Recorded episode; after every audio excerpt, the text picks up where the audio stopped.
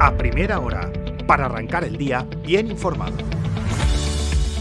Buenos días, es jueves 3 de agosto de 2023 y estas son las principales noticias de la mañana en última hora. Les habla Marina Ramos. Cambio de tiempo en Mallorca. Para hoy se espera una bajada importante de temperaturas de unos 6 grados. Eso sí, será en el norte porque en el sur apenas se notará y tendrán que esperar a mañana para percibir el fresco. Disfrútenlo porque el fin de semana volverá el calor. Vamos ya con los titulares archivan la causa contra uno de los detenidos por la manada alemana en la playa de Palma. Se trata del único joven que quedó en libertad tras ser detenido por la Policía Nacional. No queda justificada su participación en la violación grupal a una joven este mes de julio y el Gobierno comunica a la autoridad portuaria que mantendrá la regulación de cruceros hasta 2024.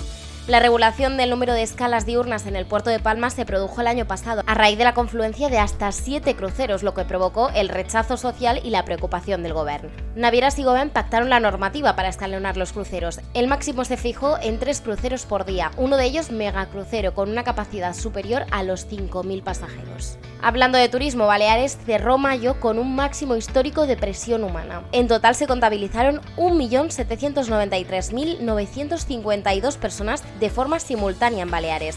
Son 60.000 más que hace un año y casi 70.000 personas más que en 2019. En Mallorca se batió el año pasado el récord de la historia en la isla en número de gente, y los datos hasta mayo hacen pensar que este verano puede batirse de nuevo. Vamos con política. El gobierno avisa, exigirá a Sánchez que le perdone la deuda si lo hace con Cataluña. Baleares tiene una deuda de 4.913 millones de euros al Estado. El gobierno balear no ha tenido más remedio que endeudarse todos estos años para poder cubrir los servicios básicos de los ciudadanos porque no basta con el dinero que envía Madrid. Y en el Consejo, el exconseller impulsor del carril Busbao se defiende. Aseguró ayer que el carril se puede compartir políticamente o no, pero que se hizo como ordena el procedimiento. En sucesos, detenidos tres jóvenes en un narcopiso ocupado en Palma. La propietaria afectada contrató a la popular empresa Desocupa, que ha compartido en redes sociales un vídeo de los ocupas al ser sorprendidos por la Policía Nacional. Pueden encontrarlo en la web de Última Hora. Y hoy es jueves y llega una nueva entrega del podcast Crónica Negra. Los periodistas Javier Jiménez y Julio Bastida repasan el salvaje crimen de Ivonne O'Brien,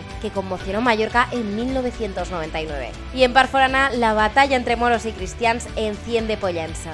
El acto más multitudinario de las fiestas se ha vivido con mucho calor y con buena coordinación de entre los dos bandos. El batallón de mujeres también ha vuelto a participar en el simulacro después de que lo hiciera ya por primera vez en 2019 y el año pasado. Vamos ya con los deportes. Sile Larin ya está en Palma para cerrar su fichaje con el Real Mallorca. El delantero canadiense será el cuarto refuerzo del club balear para la próxima temporada.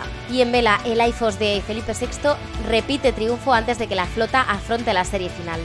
La embarcación TP-52 de la Armada Española, con el Monarca como un tripulante más, saldrá en la tercera posición de la clase Mallorca ORC-1.